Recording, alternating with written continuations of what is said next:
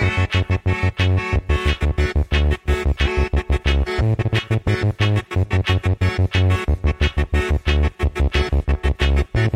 Science joue un rôle absolument central. Non, c'est simplement que les, scientifiques sont des manches pour communiquer correctement. L'image est à l'envers. Comme un petit schéma vaut mieux qu'un long discours. Ah, je me suis perdu là, excusez-moi. Retournement de l'image. Nous sommes des scientifiques et nous avons nos outils. Lorsqu'on n'est pas scientifique, la vérité, on s'en fout. La science, euh, c'est pas, c'est pas de pur savoir qui se promène dans les airs, c'est toujours dans des individus que ça se porte.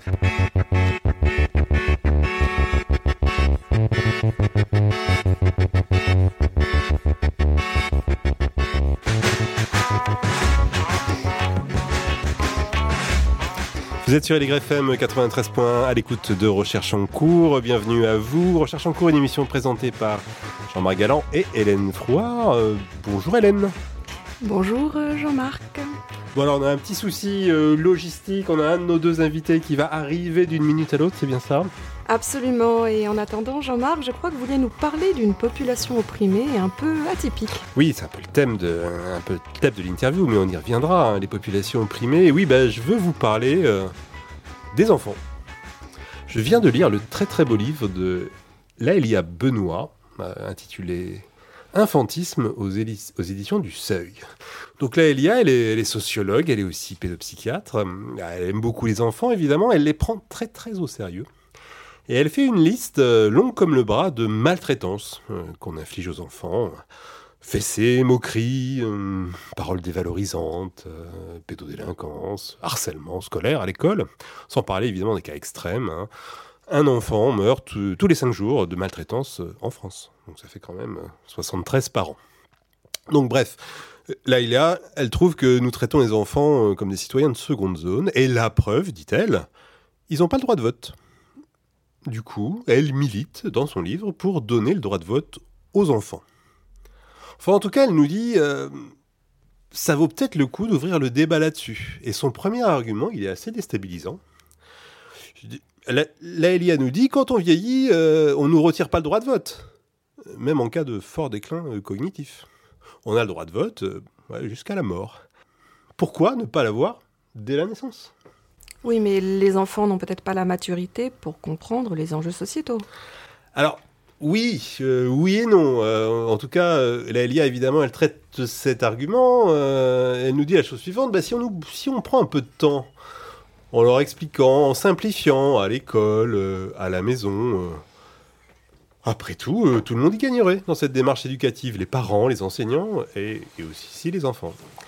Et puis, la LIA, elle fait remarquer que le droit de vote des adultes, bah, il n'est pas du tout conditionné à leur compréhension de la politique ou des enjeux sociétaux. Euh, il n'est même pas conditionné à leur intelligence, évidemment. il n'y a pas des risques de démagogie euh, XXL qui profiteraient de la crédulité des enfants? Si on, donnait, si on, donnait, le droit de vote aux, enfants, euh, oui, c'est possible, mais la démagogie, c'est pas nouveau. Euh, les politiques en usent déjà, euh, spécialement euh, en période électorale. Ok, d'accord, mais à partir de quel âge il pourrait voter? Alors, Laïla, elle n'est pas très à l'aise avec cette question-là. Elle dit Bah oui, c'est compliqué. Pourquoi 6 ans et pas 5 Pourquoi 14 et pas 15 Finalement, chaque enfant est différent, donc elle y va franco. Droit de vote dès la naissance. On l'a jusqu'à la mort, donc symétriquement, on devrait l'avoir dès la naissance. Ah, même si au début, on est trop petit pour l'exercer. Dans ce cas, peut-être que les parents euh, pourraient euh, voter pour leurs enfants en bas, âge, et du coup, le rôle des adultes, des parents en particulier, mais aussi de l'école, hein, bien sûr, hein, ce serait d'amener le plus tôt possible l'enfant à l'autodétermination. Il ah, faut avouer que ça donnerait du sens au cours d'instruction civique, hein, un cours qui, sans le droit de vote, euh, paraissent complètement perché pour les enfants.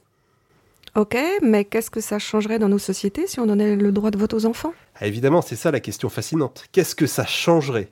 Une des choses évidentes que pointe euh, la c'est que les programmes politiques changeraient nécessairement. Euh, fini l'absence de classe dans les, crèches, euh, fini les classes de CP à 24 au mieux, fini Parcoursup et son algorithme aussi secret conxiogène. En fait, je crois que l'ALIA elle pense pas vraiment qu'on puisse donner un jour le droit de vote aux enfants. Mais en tout cas, elle soulève la question pour nous obliger à nous projeter dans une société où les enfants auraient le droit de vote. Qu'est-ce que ça changerait? Qu'est-ce que ça changerait dans notre rapport aux enfants? Qu'est-ce que ça changerait dans la façon dont on considère leurs besoins? Qu'est-ce que ça changerait à la façon de faire de la politique? Et qu'est-ce que ça changerait dans la façon dont nos enfants grandissent Est-ce qu'on vivrait pas dans un monde meilleur si les enfants avaient le droit de vote? Hmm. Ça se discute. Merci Jean-Marc euh, pour euh, ces idées euh, tout à fait stimulantes et on va maintenant revenir à une autre forme de population opprimée en parlant, en revenant à l'époque de l'esclavage. Euh, pour euh, pour euh, en parler, on a le plaisir de recevoir euh, Frédéric Réjean, bonjour, Bonjour. et Aurélia Michel, bonjour. Bonjour. Alors Jean-Marc, vous avez probablement entendu parler du Code noir, ce texte qui date de 1685, euh, dans lequel Louis XIV organise juridiquement l'esclavage. Et dans ce texte, on oppose euh, d'un côté les personnes esclaves et de l'autre les personnes libres. Mais un siècle plus tard, les choses ont bien changé dans ces colonies de plantation comme la Guadeloupe, la Martinique, Saint-Domingue, etc. Si on regarde par exemple les registres paroissiaux de Guadeloupe, qui tiennent à l'époque lieu de registre d'état civil, on s'aperçoit que le groupe des libres est désormais fragmenté et hiérarchisé en une multitude de sous-groupes. On y voit d'une part les, ce qu'on appelle à l'époque les nègres, de l'autre côté les blancs, et entre les deux, les capres, les mulâtres, les métis, les quarterons, les mamelouks, etc. Qui sont ces différentes personnes? Pourquoi est-ce qu'on les classe comme ça? Sont-ils plutôt du côté des blancs ou des noirs? Et est-ce que ça a des conséquences jusqu'à aujourd'hui? Euh, C'est pour euh, explorer cette question qu'on reçoit aujourd'hui nos deux invités. Alors Frédéric Réjean, vous êtes maître de conférences en histoire à l'université Paris 1 Panthéon-Sorbonne. Vous êtes spécialiste de l'histoire des sociétés coloniales antillaises de l'époque esclavagiste et post-esclavagiste. Et vous venez de publier chez Talandier un ouvrage intitulé Libre de couleur, les affranchis et leurs descendants en terre d'esclavage, 14e, 19e siècle. Et Aurélia Michel, vous êtes maîtresse de conférences en histoire des Amériques noires et latines à l'université, alors c'est pas Paris Diderot, Paris-Cité. Paris-Cité, merci, on se perd dans les changements. Et vous travaillez sur les populations noires et indiennes d'Amérique latine. Et vous aviez publié en 2020, au Seuil, un ouvrage intitulé Un monde en nègre et blanc, enquête historique sur l'ordre racial. Alors, pour commencer, Frédéric Réjean, je vais tout simplement vous demander, entre les esclaves noirs et les maîtres blancs, il y aurait donc un troisième groupe dans ces colonies euh, atlantiques et caribéennes?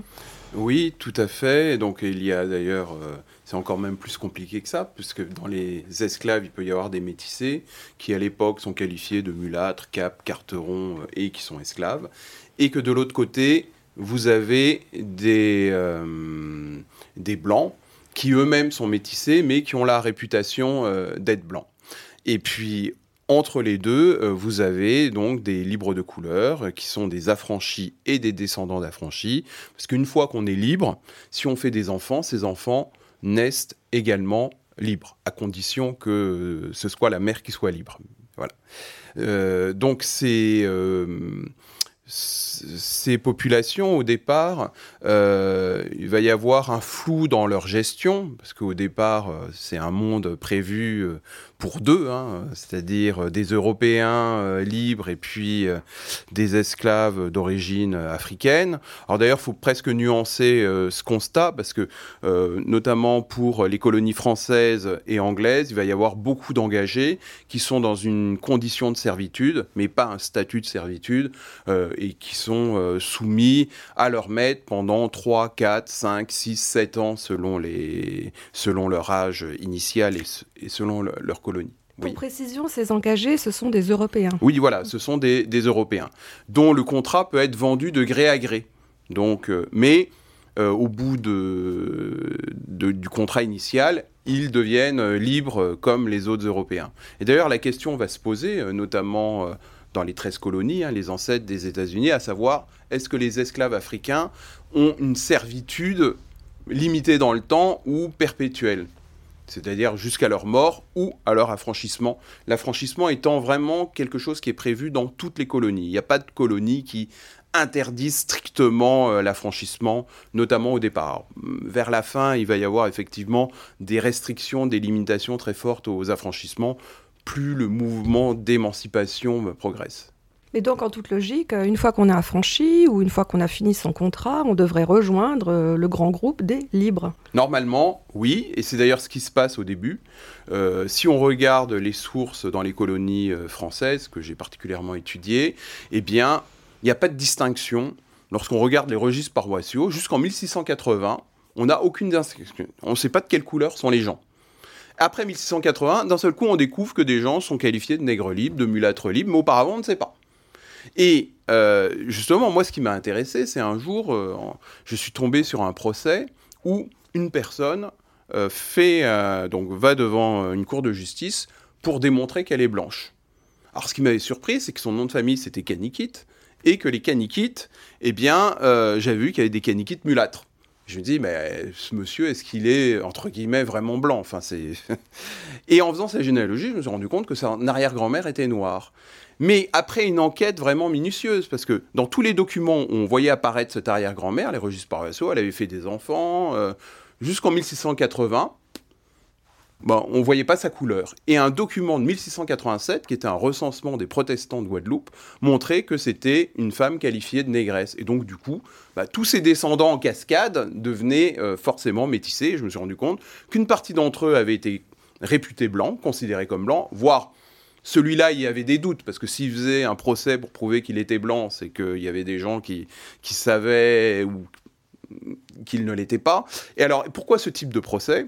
Tout simplement parce que à partir euh, du début du XVIIIe siècle dans les colonies françaises, eh bien, les, ce qu'on appelle les gens de couleur vont avoir moins de droits que les gens réputés blancs. Contrairement aux dispositions de l'édit de mars 1185 qui disait que les affranchis ont les mêmes droits, privilèges et immunités que les personnes nées libres. Ah alors, juste pour finir, alors pourquoi dans les années 1680, on commence à mettre la couleur des gens dans les registres paroissiaux Tout simplement parce qu'à cette époque-là, il y a un intendant qui s'appelle Patoulet, et il se dit, mais c'est quand même pas normal, il y a un impôt qui s'appelle la capitation, et cet impôt, il est payé par tout le monde, sauf les créoles. Mais donc, créoles, euh, les créoles libres, mais quelle que soit leur couleur.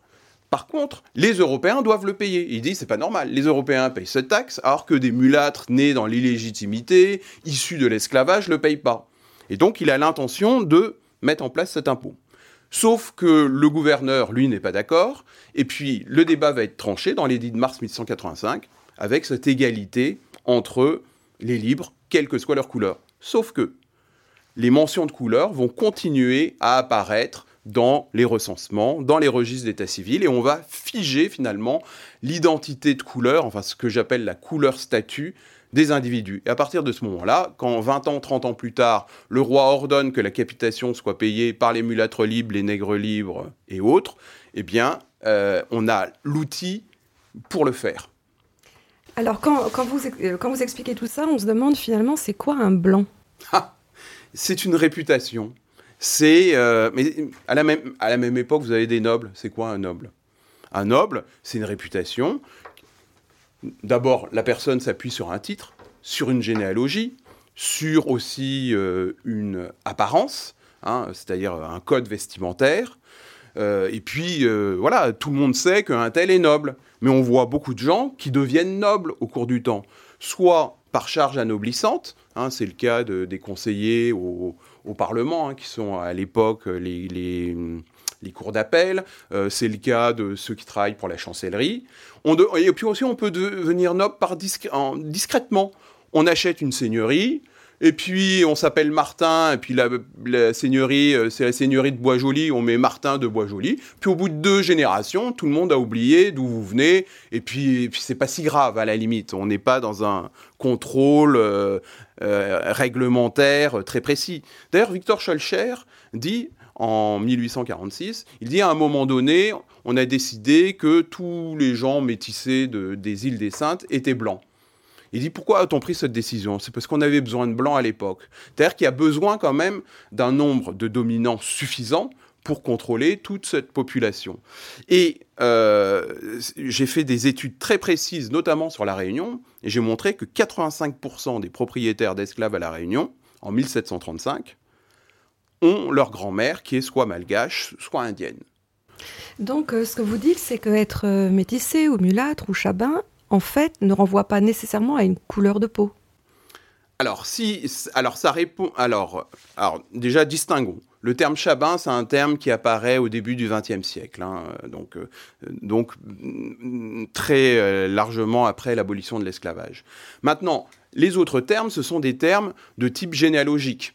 Quand on baptise un enfant à l'âge de à deux jours et qu'on le qualifie de mulâtre ou qu'on le qualifie de métis, c'est pas son aspect physique. Parce que bah, franchement, euh, aller dans une maternité et aller, si vous pouvez reconnaître que un tel a trois grands-parents blancs, un grand-parent noir, euh, ou sept et huit, vous pourrez pas le faire. Donc c'est une donnée généalogique. On voit la femme qui se présente et puis bon, alors euh, l'enfant. Puis on, à cette époque, tout se sait. Enfin, euh, on sait qui est le père. Donc lorsque la mère est négresse, par qualifiée de négresse, que l'enfant est qualifié de mulâtre, c'est qu'on sait que le père est un blanc. Lorsque la mère est qualifiée de mulâtresse et que l'enfant est qualifié de métisse, c'est qu'on sait que le père est un blanc. Mais parfois, il y a des doutes. Alors j'ai un exemple, c'est un enfant qui vient au baptême. Donc là, on ne sait pas trop, il a une apparence physique blanche, mais enfin bon, pour les enfants, c'est difficile de déceler, euh, enfin surtout les enfants métissés par rapport à des enfants blancs. Et là, le médecin dit, il est trop tôt pour se prononcer sur la couleur de l'enfant. Parce que certainement, euh, c'était un enfant abandonné, donc euh, et la mère a dû se dire, bah, comme ça, il ne sera pas esclave. Ou. Donc voilà, être blanc, ça n'a rien à voir avec nos stéréotypes à nous, où euh, bon, voilà, on dit un tel est blanc par rapport à une apparence physique.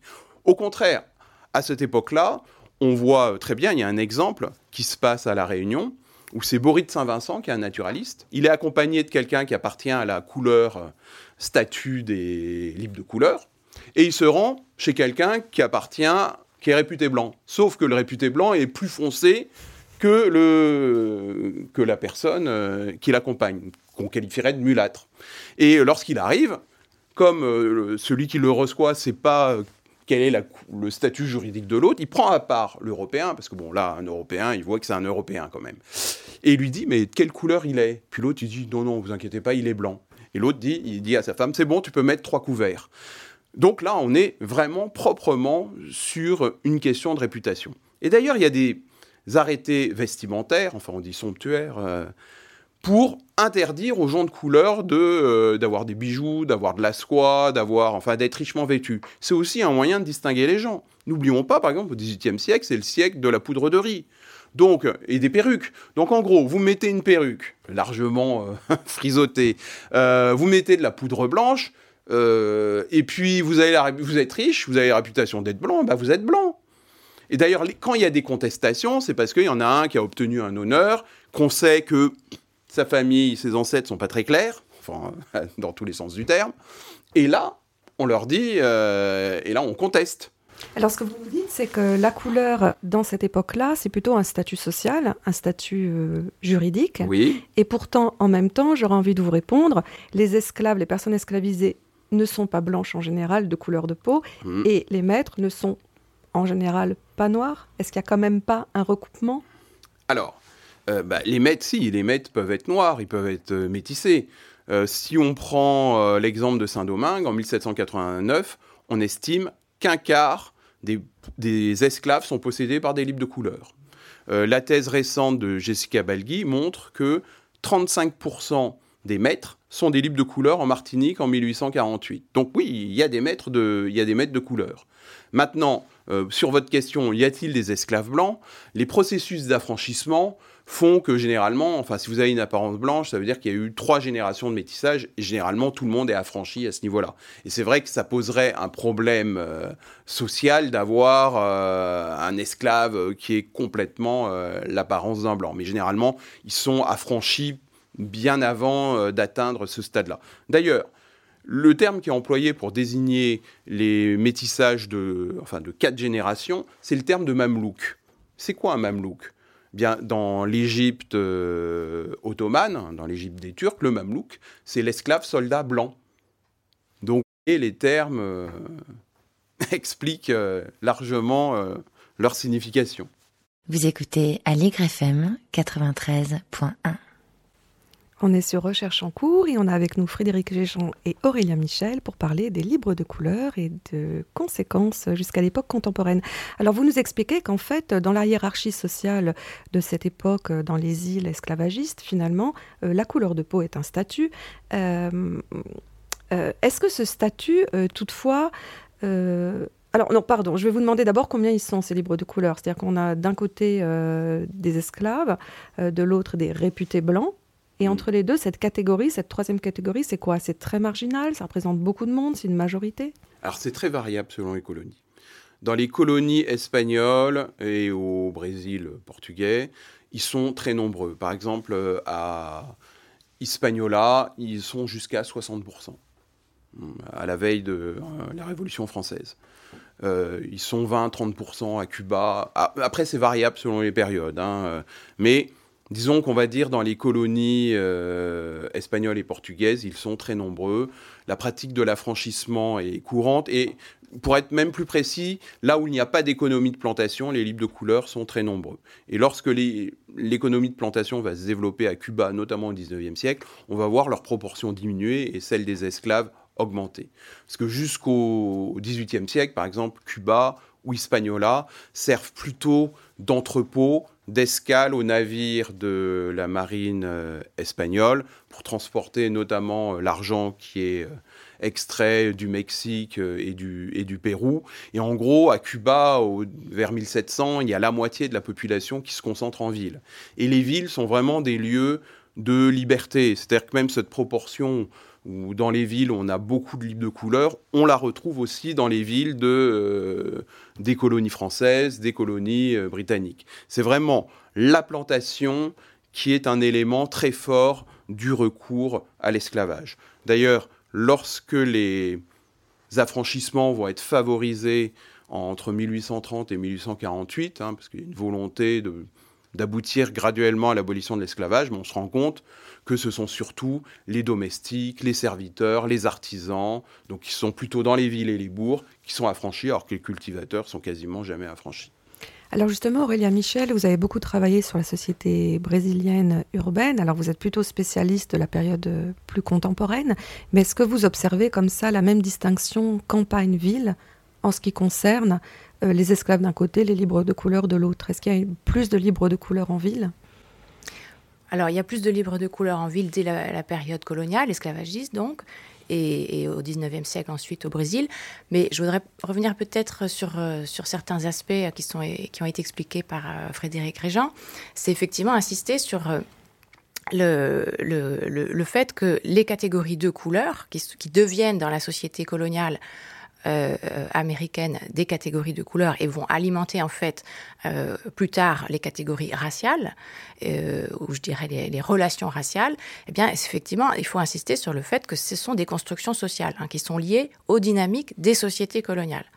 Euh, on, comprend bien et c'est important de le rappeler, euh, tout autant que d'expliquer de, de, pourquoi les couleurs ont un sens. Hein. Quel sens ont ces couleurs en fait? Elles sont des constructions, elles sont des réputations, elles sont aussi des formes de, domination, hein, d'assignation à une couleur ou une autre. Euh, et la, question que vous posiez sur pourquoi les esclaves sont noirs et pourquoi les maîtres sont blancs, globalement, même si évidemment ça n'est qu'une une catégorie sociale, euh, eh bien c'est tout simplement parce que euh, le système esclavagiste euh, américain repose sur la traite africaine, hein, la traite des esclaves africains. Et c'est ça, c'est là-dessus qu'il faut quand même, enfin, il faut quand même partir de là. C'est le, la conséquence euh, d'un système esclavagiste qui repose sur la traite africaine. Et ça, c'est un, disons, une, orientation qui s'est petit à petit dessinée et qui est devenue centrale dans le système économique atlantique à partir de la fin du, XVIIe, ou même du milieu du XVIIe. Et donc, euh, effectivement, les cultivateurs, donc ceux qui sont, euh, disons, qui travaillent sur la plantation et qui sont les plus euh, directement impliqués dans cette production économique, eh bien, ce sont des esclaves d'origine africaine. Donc, donc effectivement, ce sont aussi ceux qui sont le plus récemment arrivés Hein, dans, le, dans, le, dans le continent américain. Et donc, comme disons euh, pratiquement euh, tout système migratoire, hein, non seulement ils sont soumis à une institution qui est celle de l'esclavage et qui est particulièrement violentes, on pourra peut-être y revenir, euh, mais aussi c'est tout simplement euh, les plus exploités, les derniers arrivés et les moins implantés en fait dans la société euh, américaine. Donc le, le, dénigrement, si je peux dire, ou le mépris social, ou le, la, le stigmate qui pèse sur eux, est évidemment plus fort, et effectivement, ça correspond à la population d'origine africaine. Oui, Frédéric Régent? Je, je, suis tout à fait d'accord avec ce que dit Aurélien Michel. Et dans cette cascade des mépris, l'esclave importé récemment d'Afrique, né en Afrique, est méprisé par l'esclave créole, noir créole. Déjà parce que différence de la langue et différence même de l'aspect. Parce que ceux qui viennent d'être importés d'Afrique ont tous des scarifications, voire des, dents limées. Et donc, tous ces mépris en gros, toutes ces divisions, même la division entre blanc et libre de couleur, est utilisée par le pouvoir colonial pour assurer la domination sur une société qui est une véritable poudrière. Hein. Donc on, utilise chacun à quelqu'un à dominer en dessous de lui. Et ceux qui sont vraiment tout en bas de l'échelle, même au sein des esclaves, il y a une hiérarchie, ceux qui sont tout en bas de l'échelle, eh ben ce sont des gens complètement, qui viennent d'arriver, complètement déstructurés, où il n'y a pas de lien, parce que sur un bateau de traite négrière, hein, ce qu'il faut savoir, c'est que souvent la collecte prend 4 mois. On commence au Sénégal et puis on finit euh, pratiquement en Angola. Euh, et donc vous avez des gens euh, qui n'ont aucune unité de langage, de, de coutume, de tradition. La seule unité qu'ils ont, c'est qu'ils sont enferré euh, dans, un navire. Donc vous voulez dire qu'à la hiérarchie qu'on a vue se rajoute une insertion sociale, c'est-à-dire que l'esclave c'est le plus déstructuré, celui qui vient d'arriver, mmh. et finalement le libre de couleur il est pris dans des liens sociaux complexes, familiaux, de relations, etc., qui le protègent en même temps. Tout à fait. Je me demandais si dans le cas, euh, continental américain, euh, brésilien euh, notamment que vous connaissez, est-ce qu'il y avait une autre composante en plus qui était les populations qui étaient là avant les Européens, qui dans le cas des Antilles ont disparu en très grande partie, mais pas dans le cas, dans le cas brésilien? Bah, c'est intéressant de, de, revenir à cette époque parce que la, la colonisation européenne des Amériques, hein, par les Portugais, les Espagnols au début, mais aussi d'autres nations qui sont très vite impliquées, repose sur l'esclavage. Hein. Ça n'a pas à voir en fait avec l'exploitation des traites euh, esclavagistes africaines. C'est, ah, disons, euh, même si ça a été rapidement utilisé, euh, c'est plutôt au cours du, du XVIe siècle et finalement au XVIIe siècle que ça se précise. Donc la condition esclave est disons, euh, le mépris social ou les logiques de domination que ça implique euh, ne concernent pas forcément euh, des populations africaines. Et effectivement, pour le Brésil, tout au long du XVIe siècle, il y a une longue transition hein, de, de l'esclavage indien, indigène vers l'esclavage africain. Et, et, ça conduit aussi à des situations sociales comparable. Alors c'est vrai que la migration, la traite, le, le, déplacement forcé dans les conditions de violence qui viennent d'être rappelées, c'est-à-dire euh, euh des voyages extrêmement euh, euh longs, déstructurants, euh, qui brise en fait toute insertion euh, sociale, toute identité sociale. Et on pourrait même dire que euh, l'institution de l'esclavage, c'est précisément cette opération qui consiste à priver les individus de toute identité sociale. eh bien, la violence, disons, symbolique est encore plus forte en ce qui concerne les esclaves d'origine africaine dans les colonies. je dirais oui, pour rebondir, c'est exactement cela, c'est-à-dire que la, condition qu'on va ensuite appeler raciale sociale, la condition raciale sociale, c'est effectivement la capacité d'un individu à faire valoir, dans un contexte donné, une identité sociale, une filiation, des relations sociales, euh, une reconnaissance. Donc effectivement, euh, là, euh, je, je, nuancerai à propos de Frédéric tout à l'heure, aujourd'hui, être blanc, c'est aussi une réputation. On va en reparler un petit peu plus tard de la situation contemporaine. Euh, j'ai une, dernière question sur cette période, Frédéric Régent. Euh, quand ces libres de couleur arrivent en métropole, puisque j'imagine qu'il y a parfois des allers-retours, notamment si ce sont des gens aisés euh, qui peuvent avoir l'occasion de venir, est-ce que du côté métropolitain, il y a le même regard? C'est-à-dire que dans le fond, ce qui compte, c'est leur statut et ça n'est pas leur couleur de peau? Alors là, c'est un peu plus, c'est un peu plus complexe parce que du côté métropolitain, euh, bah, si une personne effectivement mulâtre et, fortement euh, colorée, euh, bon, il peut y avoir un, questionnement. N'oublions pas aussi malgré tout que on peut voilà il y a là entre la poudre de riz les perruques enfin je sais pas quand on voit les représentations des chefs des gens de couleur à Paris ben, on a l'impression qu'ils sont blancs hein, euh. et puis n'oublions pas aussi c'est qu'à cette époque enfin c'est ce que dit la Bruyère lorsqu'il décrit les paysans. Il dit les noirs. C'est-à-dire que des gens qui vivent tout le temps au soleil qui se lavent quasiment jamais imaginez l'aspect qu'ils peuvent avoir et un mulâtre qui arriverait bon après euh, on sait qu'il y a des gens noirs euh, qui euh, vivent en France, hein, quelques, quelques milliers au XVIIIe siècle. Il va y avoir des, une mise en place d'un certain nombre de décrets en 1777, 1778 pour les recenser, pour interdire le mariage entre ces personnes noires et gens de couleur euh, avec euh, les blancs, qui seront d'ailleurs pas du tout appliqués, euh, et qui seront d'ailleurs pas enregistrés par toutes les cours d'appel, enfin on appelle parlement à l'époque, et la loi sous l'Ancien Régime, elle s'applique quand le tribunal l'a enregistré. Donc, mais enfin, en tout cas, l'autorité royale essaye de mettre en place cette distinction, cette voilà. Et à cette époque-là, d'ailleurs, on voit alors qu'il y a peut-être 2000 noirs et métissés à Paris. On voit un, donc un, fonctionnaire dire on est envahi, euh, voilà, donc euh, il faut faire quelque chose. Et donc il y a cette volonté d'essayer de contenir une arrivée qui est somme toute très modeste, mais visible.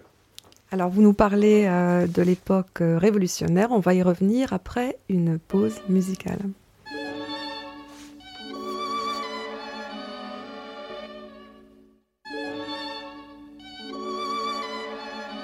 Tempérament Kunta Kinte Ne pas se faire guenter On construit sa carapace. Cœur blindé, les sagués Fuse. Affûté, affamé Prêt à tuer le premier lion. Pour obtenir le respect. Le vent passe-t-elle un être invisible? L'humain n'est pas prévisible. Pas des ciblonnés Pas des produits comestibles osés. Osé. Moucher la personne qui faut les prix Les crocs sont cachés.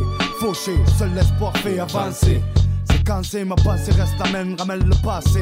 Un conte de vieux qui va t'enterrer. Plein de CD au doigt, mec, tu battes le bordel et balades sous la tête moulue. Pote pense que le dawa peut être voulu pense que le Porsche peut être une trappe, un clapet d'esclave où l'on plaque, rap, braque, narc, claque, vend du shit au plaque. Esclave enchaîné, peiné, même plein de haine et haineux, gêné, tu sais. Avancer parmi les lianes qui assaillent trop affamés, enjamber les corps qui déraillent, trop défoncés, verrouillé, le parc s'écroule la faune rouillée. Roule dans les embrouilles, les flics traquent les plus douillés, puis les verrouillent parfois sans faire exprès, leur mettre une douille. Voilà pourquoi la nuit, les anges deviennent des gargouilles. Tempérament Kunta Kinte. Ne pas se faire guenter. On construit sa carapace. Cœur blindé, les sagués. Fuse. Affûté, affamé. Prêt à tuer le premier lion. Pour obtenir le respect. Tempérament Kunta Kinte. Ne pas se faire guenter. On construit sa carapace. Cœur blindé, les sagués. Fuse. Affûté, affamé. Prêt à tuer le premier lion. Pour obtenir le respect. Regarde autour de toi que des couilles du superflu, du souffre dans le flou. Tu souffres. Qui voit la fin du gouffre. Amasse dans la masse, l'esprit de chasse pousse les crasses, la chenouf sèche, les vies prouvent masse, mais jamais se couche.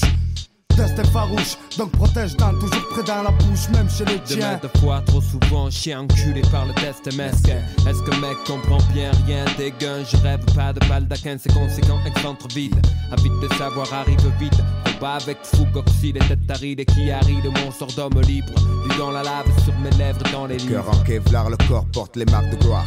Les scarifications valent toutes les œuvres d'art. Pour être un chef dans sa tribu, quel qu'en soit le tribut. On jean avec Belzébuth pour atteindre son but. Chute, les murs ont des oreilles, reste en mode veille. Tout le temps, lutte pour éviter la chute. Vigilance, scrute, tempérament, kunta kinte. Ne pas se faire guenter. On construit sa carapace. Cœur blindé, les sagués. Fuse. Affûté, affamé. Prêt à tuer le premier lion. Pour obtenir le respect. Tempérament, kunta kinte. Ne pas se faire guenter. On construit sa carapace. Cœur blindé, les sagués. Fuse. Affûté, affamé. Prêt à tuer le premier lion. Pour obtenir le respect. L'esprit cisaillé, brouillé, empaillé dans un cutier. Mon âme, mon cœur reflète le monde entier sans. Sans. J'étais plus haut que le chino manquant, ça détend. Le sang, le sang de mon clan avec mon saut, je défends. Tout comme Chaka Kunta. Chacun son temps, je suis tout puis qu'on oubliera. Faire aux mains, chaîne aux pieds, on traîne un boulet du fond du cœur. On fait ça, servir le plein honneur pour nos sœurs, on se bat. Mal aiguillé, résident aigri du négrier. À tout sur année, vol plané suite aux feintes grillées. Serviteur de notre esclavage, armé de Kunta Kinte, de pseudo sauvages illettrés. Derrière chaque arbre, un loi de la jungle fomente un complot sordide. Frapper les héros dans le dos. Ici, les roses noires grandissent vite, se font piquer par un aspic. Le snake monte sec quand l'affaire applique festin de roi pour un prédateur. Un chasseur arrive dès qu'un guerrier prouve sa valeur. Le tempérament Kunta Kinte. Ne pas se faire guenter. On construit sa carapace. Cœur blindé, les sagués. Fuse. Affûté, affamé. Prêt à tuer le premier lion. Pour obtenir le respect. Tempérament Kunta Kinte. Vous êtes bien sur Aligre FM à l'écoute de Recherche en cours. On reçoit ce matin Aurélien Michel et Frédéric euh, Régent. Il est question d'histoire de l'esclavage. Vous aurez peut-être connu euh, Aurélien Michel et Frédéric Régent, le célèbre groupe marseillais Ayam, qui chante Tempérament Kunta Kinte, un mot, euh, un nom plutôt, qui vous dit peut-être quelque chose, puisque Kunta Kinte, auquel fait allusion la chanson, est un personnage largement fictionnel, un Gambien réduit en esclavage, vendu dans une plantation au Maryland et puis affranchi. Et euh, ce personnage irrigue beaucoup la culture contemporaine, comme en témoigne la chanson, et montre précisément euh, les traces que toute cette histoire euh, garde jusqu'à aujourd'hui. Alors, cette histoire, le lien entre cette histoire ancienne et aujourd'hui passe d'abord par le moment des abolitions euh, et de la fin de l'esclavage. Et Frédéric Régent, que- quelle est la position des libres de couleur au moment des abolitions? Alors, au moment de la Révolution française, donc le préambule de la Constitution, 1789, le 26 août, c'est la Déclaration des droits de l'homme et du citoyen. Donc tous les hommes naissent et demeurent libres et égaux en droit. Et donc parmi ces gens de couleur qui vivent en France, donc il y a un certain nombre qui se réunissent, et ils euh, se saisissent de cette Déclaration des droits de l'homme et du citoyen, et ils considèrent que, eh bien, ils doivent avoir les droits de l'homme et du citoyen, mais pour eux, pas pour leurs esclaves. Euh, et ils vont mener un combat pour obtenir euh, l'égalité des droits, qui va entraîner une guerre civile, notamment à Saint-Domingue, hein, l'actuel Haïti.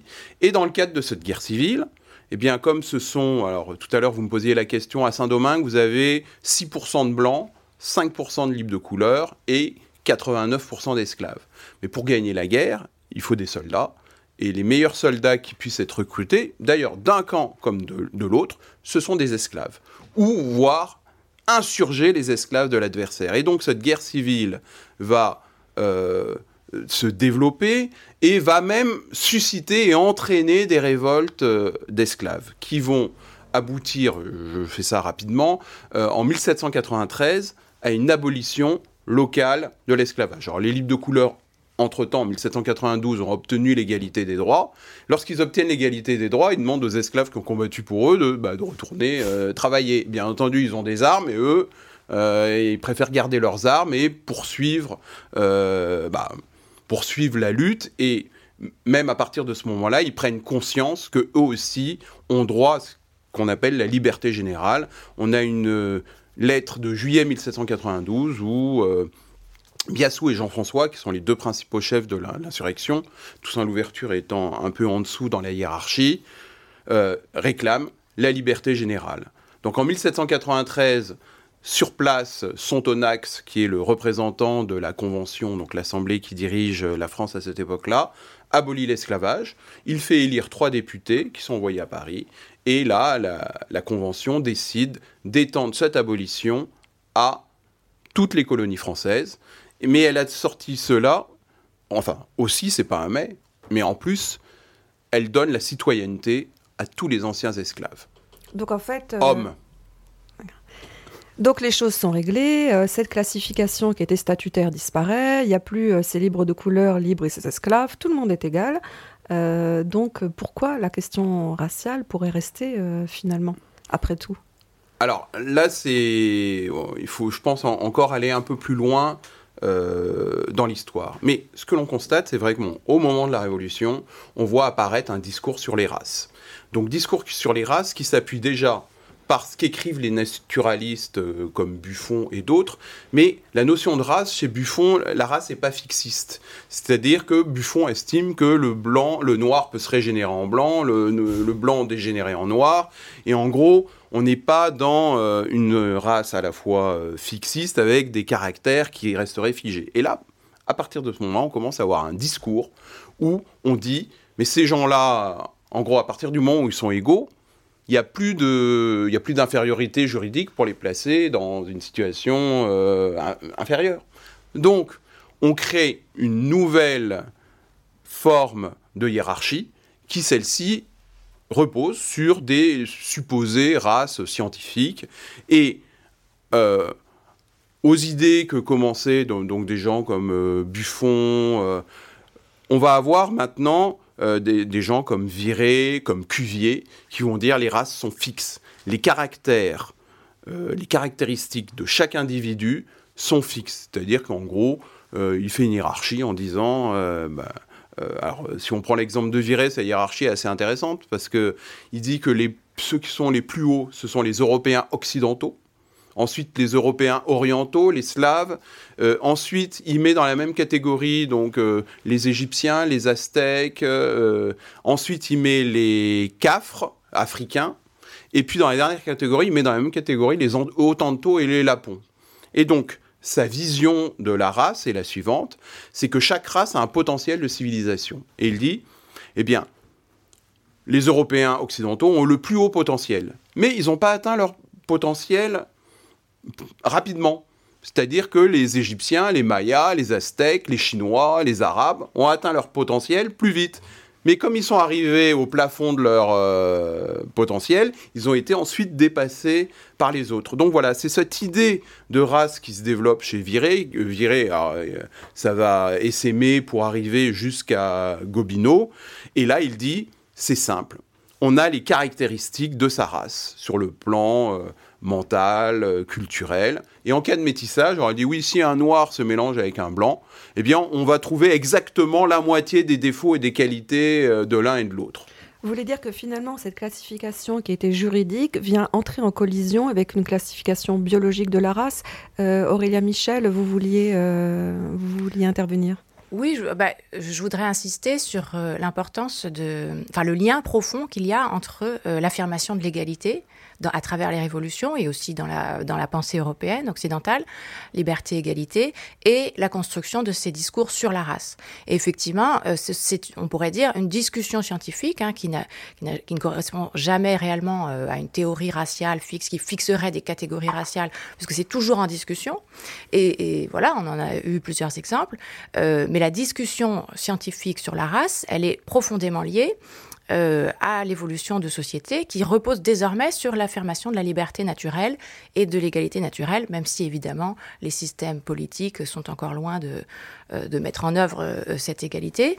Et c'est pareil pour la révolution états-unienne, l'indépendance des États-Unis et la constitution états-unienne, qui repose sur ce principe de la liberté.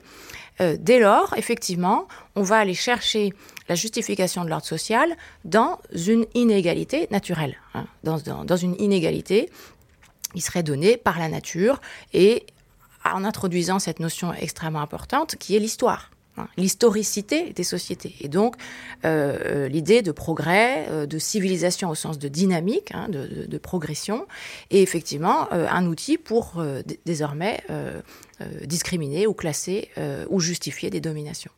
Avec le cas particulier états-unien, où finalement l'égalité euh, n'est pas donnée, puisque le système de ségrégation se met en place, qui reprend autrement ces distinctions de couleurs.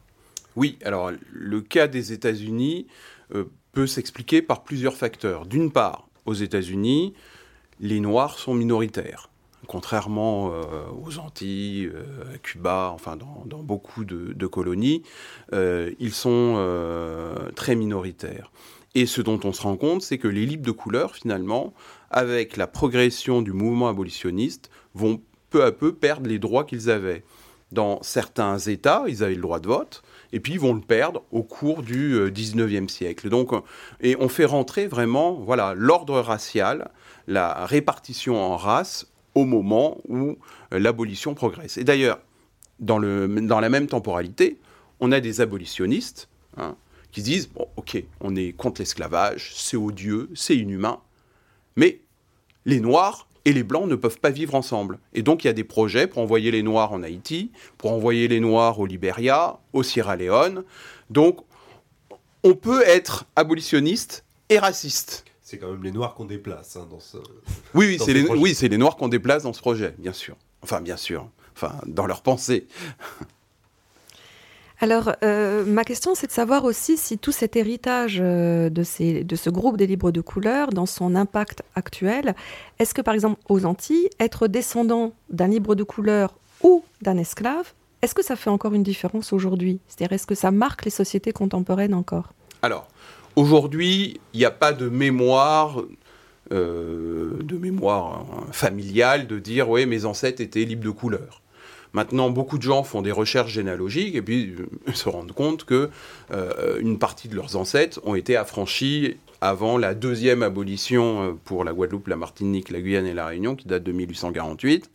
Donc ça, c'est pas quelque chose, voilà, cette ascendance de libre de couleur, c'est pas quelque chose qui est cultivé. Malgré tout, il y a des fortes distinctions et des préjugés de couleur qui existent au sein de la population.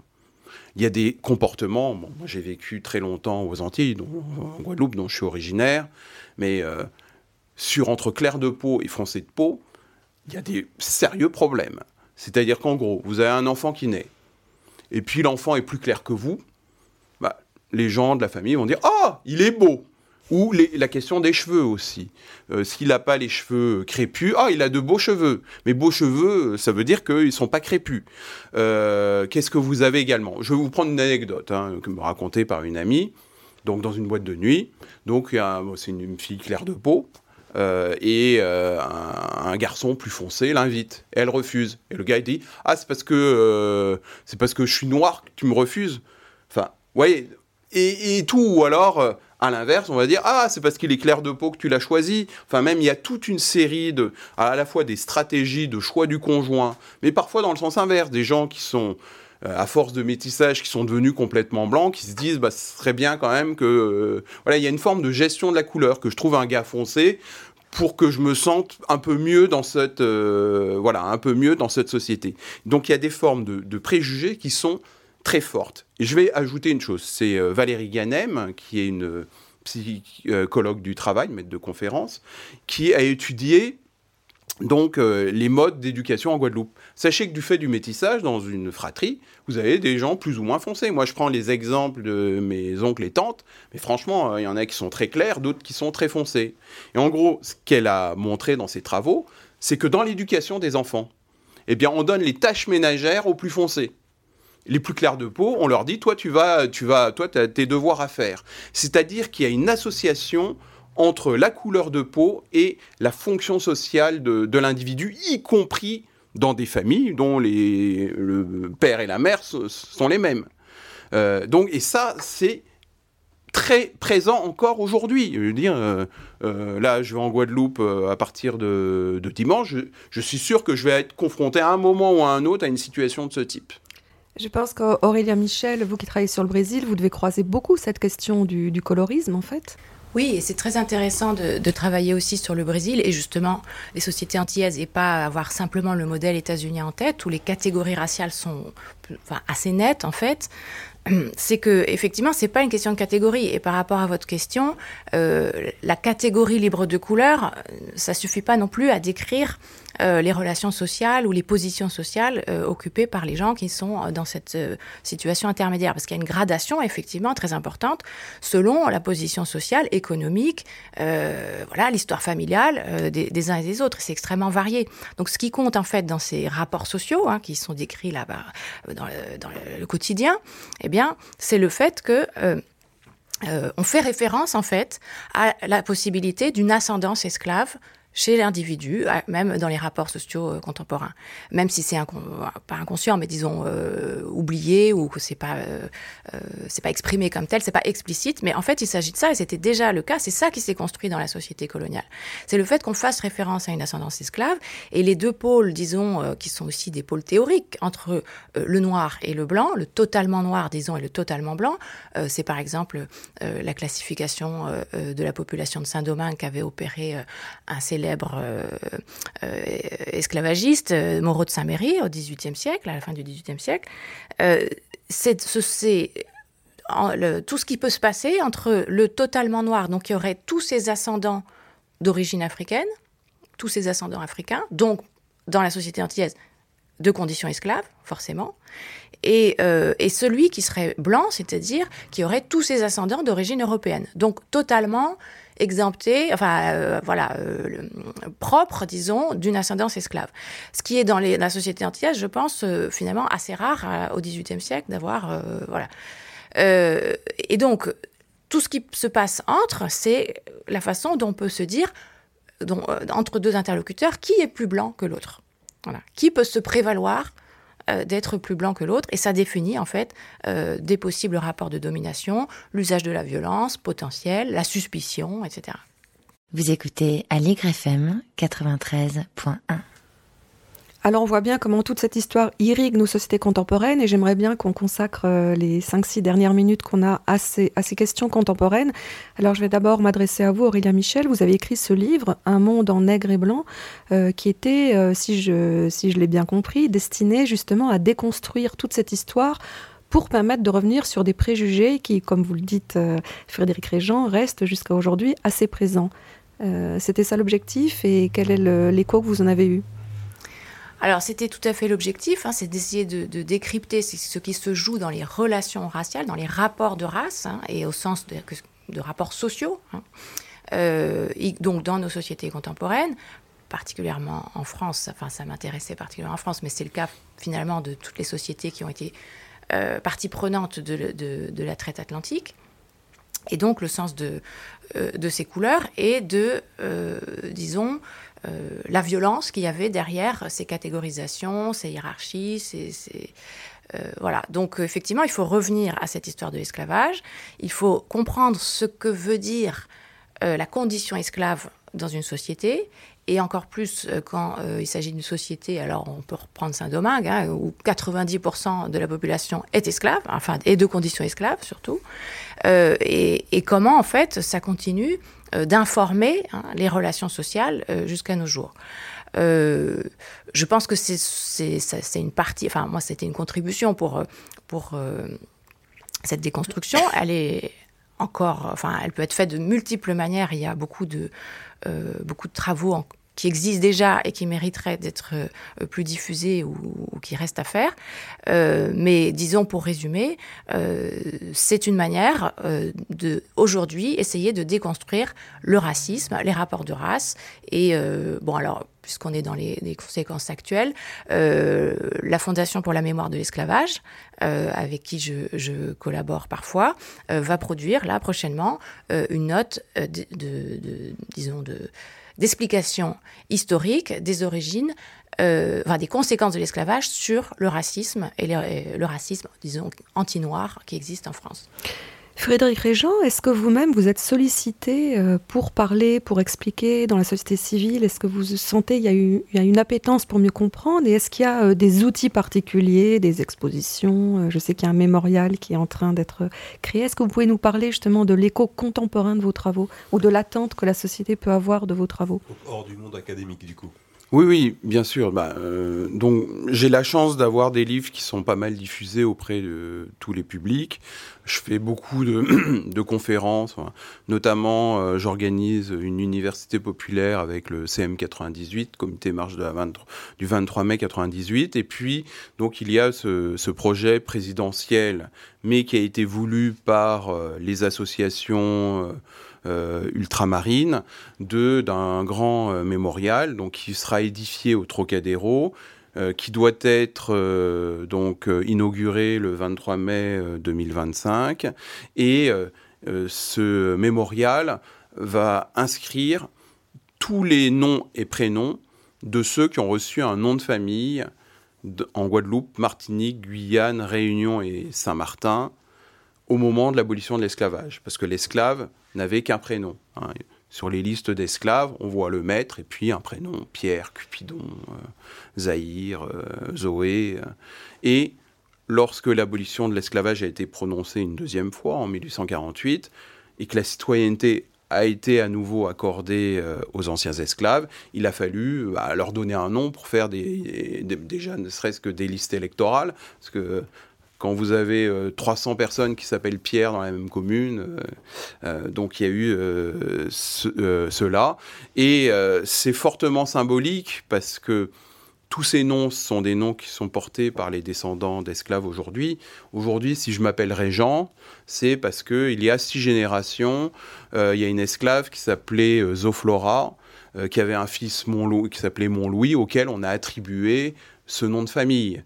Voilà. Et d'ailleurs, dans une autre branche familiale, c'est le nom de gérant qui a été donné, parce que les officiers des villes devaient créer 200 noms de famille dans la même journée. Donc souvent, ils ont fait des anagrammes, ils ont fait euh, ils ont mobilisé leur connaissance de l'époque, ce qui fait qu'en Guadeloupe, vous avez des gens qui s'appellent Cincinnatus, Gracchus, Spartacus. Enfin, ça dépendait vraiment de. Alors, c'est marrant parce qu'après, les gens s'approprient leur nom, puis disent Spartacus, je suis descendant de Romains. Enfin, voilà, tout. tout euh, euh, et euh, c'est. donc, ce mémorial, c'est à la fois de rendre hommage aux victimes de l'esclavage, dont on connaît les noms, parce que, bon, Malheureusement, pour des millions, on ne sait pas qui ils sont. alors on sait que c'est Pierre appartenant euh, aux sieurs de Saint-Martin. Euh, mais ceux-là, on les connaît. Et ceux-là sont les descendants des, premiers esclaves. Et ce sont surtout les ancêtres de tous ceux qui sont originaires euh, des Outre-mer, qui vivent dans les Outre-mer ou dans l'Hexagone aujourd'hui. Donc une volonté d'inscrire dans l'espace public, de mieux connaître ces questions qui sont vraiment fondamentales aujourd'hui dans nos sociétés. Merci beaucoup euh, Frédéric et et Aurélien Michel. Recherche en cours, c'est terminé pour aujourd'hui. Bien sûr, on retrouvera euh, toutes les références que vous avez évoquées sur le site web de Recherche en cours. Merci beaucoup à Enrico Maestro Giovanni à la réalisation ce matin. Prochain Recherche en cours le 10 novembre. Mais d'ici là, si vous nous écoutez en direct, vous retrouvez le flamboyant Gilles Bogarel, euh, encyclopédie vivante de la culture brésilienne pour Brasil Alto Astral. À bientôt.